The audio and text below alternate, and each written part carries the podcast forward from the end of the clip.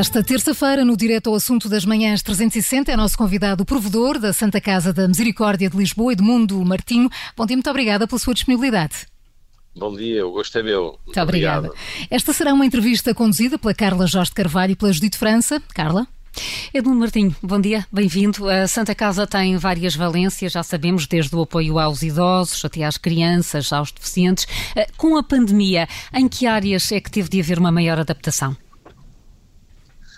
Desde logo, em todo o nosso funcionamento relativamente à capacidade de proteger os trabalhadores e os utentes, e portanto houve aqui que fazer uma adaptação no modo como todos nós lidávamos com os mecanismos de proteção, e portanto isso foi um trabalho de grande folgo, diria, porque nós estávamos habituados a ter que adotar este tipo de precauções. Mas, no que diz respeito ao trabalho principal da Santa Casa, quanto aos cuidados que presta, o, a área onde tivemos que aumentar muito substancialmente a nossa capacidade foi no apoio domiciliário, por um lado, o apoio alimentar, por outro, e, de uma forma geral, em tudo que significou a hum, melhoria das condições de funcionamento dos nossos lares de idosos, em particular. Foram as áreas mais afetadas e mais críticas, para além de que instalámos duas unidades de retaguarda que têm funcionado como espaços de acolhimento de idosos de lares da cidade de Lisboa, por qualquer motivo precisam de estar isolados e não têm como fazer das suas instituições e, portanto, tudo isto obrigou a um aumento muito grande da nossa atividade e dos recursos necessários para, para estarmos a funcionar em pleno. Falar em, Santa, em Lajes da Santa Casa da Misericórdia, neste momento um, sabe ao certo quantos têm surtos? Tivemos um uh, recentemente, na semana passada, na Mitra, em Lisboa, mas neste momento está controlado aliás, nunca deixou de estar controlado, no sentido de que não foi preciso fazer eh, afastamento das pessoas, fizemos apenas o isolamento normal das circunstâncias positivas, mas felizmente também foram tudo circunstâncias e situações com pouca gravidade do ponto de vista das consequências da, da Covid. Hum. As pessoas estavam infectadas, mas felizmente sem consequências graves para a sua saúde. Em relação ao, Santa, ao lar da Santa Casa de Bragança, eu isso não sei, essa, é da Misericórdia de Bragança, uhum. tanto quanto sabemos, tem um surto muito pesado, mas que está a ser enfrentado também, diria, com determinação. Percebi ontem pelas notícias que tinha havido também a mobilização da Brigada Rápida para colmatar falhas de pessoal que existem, mas uh, não tenho muitas informações sobre isso. Os lares, uh, na sua opinião, estão uh, preparados para evitar contágios? Eu diria que se olharmos para, para os dados disponíveis, de uma forma geral, diria que sim. Uh, aquilo que assistimos foi a uma grande mobilização de meios e de vontades e de recursos. Uh, as pessoas estão hoje muito mais cautelosas. Aprendemos com estes meses também da pandemia e, portanto, estamos hoje mais cautelosos. De uma forma geral, há muito mais prudência nos mecanismos de segurança e eu diria que, de alguma maneira, os lares hoje estão preparados, o que não significa dizer que não possam existir situações, portanto, mais que os lares não estão completamente isolados da comunidade e, portanto, podem ser alvo de hum, contaminação por pessoas que vêm de fora, sejam trabalhadores, sejam outro tipo de fornecedores, enfim. Daí a necessidade de termos muitos cuidados e esses cuidados estarem a ser adotados de uma forma geral. E, é, há, há, essa, há essa preocupação fácil. evidente, Edmundo Martinho, uma preocupação óbvia uh, pelo, pelo, risco que, é, que, são, que são esses, esses locais. E ouvimos ainda na semana passada a Diretora-Geral da Saúde uh, a dizer que nem vale a pena haver planos de contingência quando eles não, não são aplicados. Há situações, tem, tem conhecimento de situações, sobretudo quando entramos na, na zona do, dos lares ilegais, em que não há quem fiscalize essas situações e estamos mesmo perante uma espécie de bomba relógio? Não, não eu não, não, não seria tão intenso na, na, nessa afirmação. Porquê? Porque nós hum, temos os lares ilegais que existem, sabemos que existem, têm vindo a ser sucessivamente fiscalizados pela, pela própria Segurança Social e, portanto, são uma realidade que, embora devamos eh, combater permanentemente, creio que não tem a expressão que todos às vezes pensamos ou cuja percepção vamos tendo. Nós temos hoje muitos lares de instituições completamente regulares a funcionar em pleno, a funcionar em boas condições, com alguns déficits aqui e acolá, é verdade, mas de uma forma geral, eu diria que nós podemos confiar nas instituições e nos nossos lares. Não podemos esquecer-nos que, em muitas circunstâncias, os lares acolhem pessoas com muitas outras fragilidades que não têm sequer nada a ver com o Covid e que, naturalmente, estão mais expostos e mais vulneráveis numa circunstância deste tipo, mas não diria que estejamos perante um caso particularmente grave em termos nacionais, o que não significa dizer que não haja casos graves aqui e acolá que é preciso enfrentar e que é, sobretudo, preciso prevenir. Hum. É, um, em relação ao impacto social que a, que a pandemia uh, tem provocado, um, acredita que já chegamos ao, ao pico uh, do que podem ser uh, os problemas sociais provocados pela pandemia ou ainda Não. há um caminho a percorrer?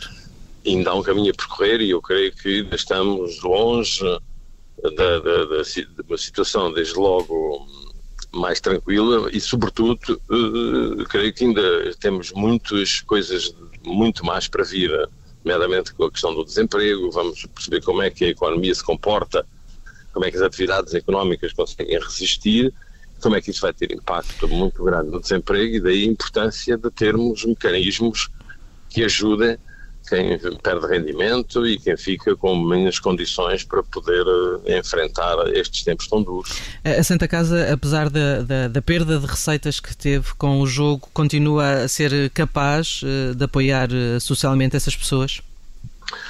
Temos vindo a fazer esse, esse esforço e o esforço tem a ver sobretudo com, que, com uma racionalização dos nossos recursos, da utilização dos recursos, alguns cortes em aspectos menos eh, críticos da nossa atividade, porque é preciso canalizar todos os recursos que temos eh, para apoiar quem precisa nesta circunstância. Essa é a nossa prioridade. Tem ideia de quantas pessoas mais eh, começaram a apoiar desde, desde o agravamento da, da crise económica e social? Eu diria que do, do lado do, do, apoio domiciliário devemos ter hoje mais uh, cerca de 3 mil pessoas do que tínhamos na altura e no que diz respeito ao... Do que tinham em março, grosso Sim, modo. sim, sim, porque também não é difícil explicar, porque muitas das pessoas que, por exemplo, frequentavam os centros da dia deixaram de frequentar e passaram a receber o apoio nas suas casas. E, obviamente... Aí há quase uma transferência, não é? Uma transferência é direta. Quase, sim, quase uma transferência, sim. E em relação ao aumento de novos, novos desempregados, de novas eh, situações de dificuldades económicas? Sim, temos tido um, um aumento na ordem das 2 mil, 3 mil pessoas também, do ponto de vista do apoio alimentar e do apoio financeiro às pessoas em situação, de, hum, situação mais crítica. Estava a falar que é preciso encontrar eh, quase soluções novas para, para uma situação nova. Nuno Martinho é uma, é uma espécie de pai do rendimento mínimo nacional, uh, participou na criação desse, desse mecanismo. Acha que é preciso encontrar outras soluções para estas, para estas pessoas? Acho, acho, e isto ficou bem à vista durante estes meses, não é? Desde logo na forma como prestamos os cuidados, na, em avançar decididamente na integração de cuidados, mas uma integração que não seja a partir da, dos interesses das instituições, mas que seja uma integração centrada nas condições de cada pessoa e isso é muito necessário e muito possível e creio que vamos avançar nesse sentido. Pode ser mais concreto o que é que isso significa? Esse posso, apoio posso, mais posso. personalizado? Isso significa dizer o quê? Significa dizer que hoje os nossos lares têm que migrar, se pode dizer assim, para um modelo de funcionamento completamente diferente, muito mais próximo do funcionamento dos cuidados continuados, ou seja, com um conjunto de valências disponíveis, com outro tipo de regras, com outro tipo de modelo de funcionamento. Isso precisamos de fazer, tal como o próprio apoio domiciliário, que tem que se complexificar no sentido de prestar outras valências de apoio para que a reabilitação e a, manutenção das capacidades seja o foco principal. E essa volta nós temos que dar. Isto para além de, eventualmente, de ser necessário criar outro tipo de mecanismos de apoio financeiro, que aliás que estão em curso, o Orçamento de Estado, eventualmente, trará-nos á novidades sobre isso, pelo menos a crer naquilo que têm sido as notícias que têm vindo a público. Isso é também muito necessário para quê? Para assegurar que nesta circunstância ninguém fica totalmente desprotegido e a obrigação que temos é apoiar aqueles que precisam, sobretudo numa fase como esta que vivemos, onde é tão difícil para as pessoas recuperar o seu emprego e recuperar a capacidade de gerar rendimentos que tinham anteriormente à crise. Aumentar esse apoio uh, domiciliário significa contratar mais profissionais? Ah, significa sem dúvida. Significa contratar mais profissionais, significa uh, formar mais os profissionais e valorizar muito estas profissões de quem presta cuidados. Precisamos de fazer esse caminho porque cuidar destas pessoas no seu domicílio não é apenas tratar da não pode ser apenas tratar da higiene e da alimentação, tem que ir muito mais além e para isso precisamos de outro tipo de profissionais com outros perfis e com outra capacidade do, do diz respeito à sua formação e ao seu estatuto profissional. Um, falávamos há pouco uh, das uh, fontes de, de, receita da Santa Casa, uh, digamos, Sim. falamos do jogo, não é? É a principal fonte de receita é da, da, Santa Casa. Um, Tivemos, da Santa eh, Casa e de muitas outras instituições no país. Certo. Uh, estivemos uh, vários uh, meses com apostas muito baixas em relação ao ano passado. Estima-se que houve uma perda de 40% um, ehm, da receita. tem expectativas para os próximos meses? Temos, temos vindo a recuperar, embora obviamente não ainda para os níveis anteriores à crise mas nesta altura estamos com, diria, com uma redução na ordem, no que diz respeito ao acumulado do ano, de 17, 18% do, das receitas do jogo, sim. Compensa, é possível compensar uh, uh, essa... Não, compensar este ano não será com certeza possível. É, será possível minimizar este impacto e é isso que estamos a fazer, a tentar recuperar, a ajudar também os nossos mediadores, que em alguns casos também passam por dificuldades, porque são pequenos negócios, muitas vezes negócios familiares, que estão a sofrer imenso também com toda esta situação.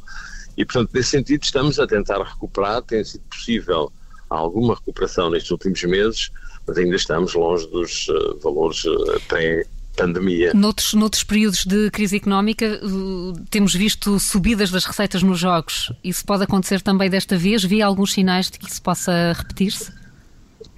Isso aconteceu de facto na última crise, não é? Porque de alguma forma as pessoas também viram nos jogos um mecanismo para poder compensar um pouco a perda das suas receitas. Eh, nesta altura, aquilo que estamos a assistir é, como digo, uma recuperação lenta. Eh, não vai ser fácil retomar e regressar aos valores da, da pré-crise, mas temos que tentar, de algum modo, continuar a disponibilizar o jogo em boas condições, permitir que as pessoas possam divertir-se através do jogo, com isso também, obviamente, ganhar algum dinheiro, e esse é o nosso um, objetivo nesta altura. É trabalhar para a recuperação e para a reabilitação das receitas. E, e mantém-se o objetivo de internacionalização dos jogos? Mantém. Para que possam chegar uh, já a datas? Mantém, esse é um objetivo. Já foi constituída a empresa da Santa Casa que se dedicará a isso, uma empresa detida a 100% para a Santa Casa, que se dedicará esse trabalho. Temos uh, em curso, nesta altura, uh, proposta e a elaboração de uma proposta de, para o concurso dos Jogos Sociais em Angola, cujo anúncio foi lançado e nós estamos a preparar-nos ativamente e aceleradamente para isso. E, portanto, aceleradamente é para quando? Ainda para este ano? Ah, a, a, candidatura, seguramente. A candidatura será apresentada este mês, depois dependerá das autoridades angolanas, não sei exatamente qual será o tempo de resposta e decisão, mas temos aqui uma, uma primeira oportunidade que vamos avançar com todo o entusiasmo. Que esse pode ser não só, obviamente, o nosso contributo para que nesses países, em particularmente em Angola, neste caso, possa, os jogos possam também contribuir para projetos de natureza social, como, ao mesmo tempo, isso pode, e essa é a nossa expectativa, possa contribuir para reequilibrar as receitas da Santa Casa. Há, há dois anos a Santa Casa entrou uh, simbolicamente no capital uh, de Montepio, com apenas 75 uh, eh, mil euros. O plano inicial eram uh, 200 milhões. Tem perspectivas para o reforço desse capital? Não, não, não. Nós, nesta altura, este não é o momento para esse tipo de investimentos. Aliás, nós elaboramos uma proposta que vamos entregar ao Governo de regras, pode dizer assim, ou de enquadramento global da política de investimentos financeiros da Santa Casa, mas este não é todo o momento para isso, este é o momento para concentrar recursos naquilo que precisamos e que é de, de facto o reforço da nossa capacidade de proteger quem precisa. Esta é a prioridade máxima nesta altura. Isso, isso quer dizer que fica, uh, fica comprometido também o calendário da futura unidade de cuidados continuados uh, integrados Rainha Dona Leonor? estou a falar do, do, do Hospital da Estrela. Não, não, não, de modo nenhum. Está praticamente pronto. Estamos em querer que entrará em funcionamento até ao final do ano. Pelo menos é essa a nossa Até ao final do ano, a primeira, a primeira aula desta unidade de cuidados continuados sim, vai estar a funcionar. Estou, Com quantas sim, camas? Sim, sim. Serão à volta de 90 camas. E, e, e nos objetivos da, da, Santa Casa está também a gestão do Hospital da Cruz Vermelha? Em que situação é que isso está? O Hospital da Cruz Vermelha está num ponto em que nós fizemos uma proposta aos atuais acionistas e aguardamos uh, do lado, sobretudo da parte pública, uma decisão sobre essa proposta e se ou não estão disponíveis para alienar as suas ações nas condições que nós propusemos. Mas é, continua a ser do interesse da Santa Casa uh, assumir a gestão do Hospital da Cruz Vermelha? Continua a ser do nosso interesse, sim. Entendemos que é uma, uma tarefa que nos pode caber, que acrescenta à capacidade da Santa Casa, por um lado, e por outro lado, uh, consideramos que podemos também trazer para o Hospital Cruz Vermelha alguma capacidade adicional e alguma, uh, como é que direi, uh, algum ativo extra relativamente àquilo que é o seu modelo de funcionamento. Estamos a crer que sim. Considera que, que, que, o setor social da saúde uh, devia estar mais presente no Serviço Nacional de Saúde, que o pode reforçar?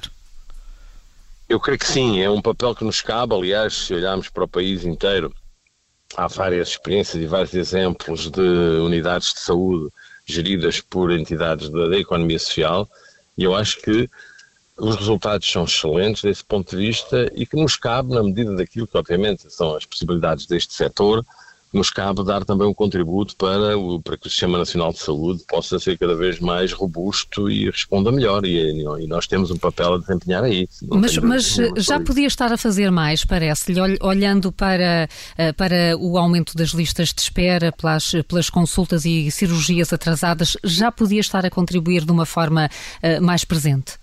Bom, vamos lá ver. A capacidade instalada não é muito grande, não é? Nós temos algumas unidades, como digo, eh, nos casos unidades de pequena dimensão, noutros com alguma dimensão, mas isso tem vindo a ser feito. Eu dou-lhe o nosso exemplo, nós temos um hospital ortopédico, tem vindo sistematicamente a responder do ponto de vista do combate às listas de espera e que tem vindo a ser um, um ator muito importante nesse domínio. Vindo da ortopedia, naturalmente, mas tem vindo a ser um ator importante, e, mas pode e deve ser mais, do meu ponto de vista. Uh, isso significa que tem, tem sentido resistência por parte do governo em ter esse papel eh, mais importante no Serviço Nacional de Saúde?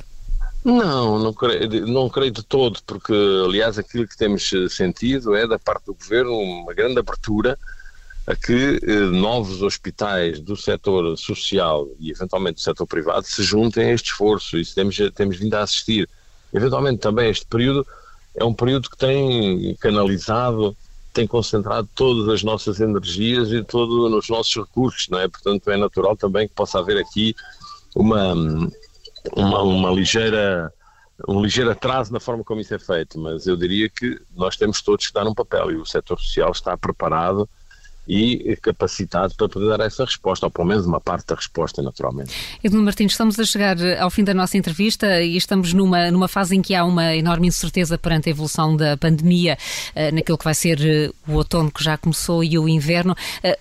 Pela realidade que conhece e pelo apoio que a Santa Casa vai dando, a economia pode voltar a fechar, como vimos no início da pandemia. Isso pode, pode ser uma, um cenário que esteja em cima da mesa se os números começarem a agravar-se e se a pressão no Serviço Nacional de Saúde for maior? Isso ninguém sabe, ou seja, eu, aquilo que a gente pode dizer é que hoje a vontade é que tudo deve ser feito para evitar um cenário desses. Nós tivemos um período, de facto, que dificilmente poderia ser pior do ponto de vista da atividade económica, um conjunto de setores, e hoje há uma resistência muito grande a que isso avance e, portanto, temos que ser capazes de encontrar soluções que não ponham ainda mais em risco aquilo que é uma atividade económica tão fragilizada nesta altura. E, portanto, temos que ser capazes de combater eh, a tentação de ir para esse tipo de soluções e, e, e, sermos mais criativos na forma como encaramos este, este problema e na forma como encaramos essas soluções. A nossa obrigação é essa, é uh, tudo fazer para que a atividade económica se mantenha tão viva quanto possível. Esse é o nosso compromisso, porque isso é o que significa que as pessoas continuam a ter o seu emprego, continuam a ter o seu rendimento e com isso podem continuar a fazer a sua vida dentro da normalidade que hoje vamos conhecendo. O provedor da Santa Casa da Misericórdia de Lisboa, Edmundo Martinho, no direto ao assunto das manhãs 360. Muito obrigada por ter estado connosco na Rádio Observador. Eu aqui agradeço. Um bom dia para Muito si. Obrigado. Muito obrigado. Um dia, obrigado. Obrigado.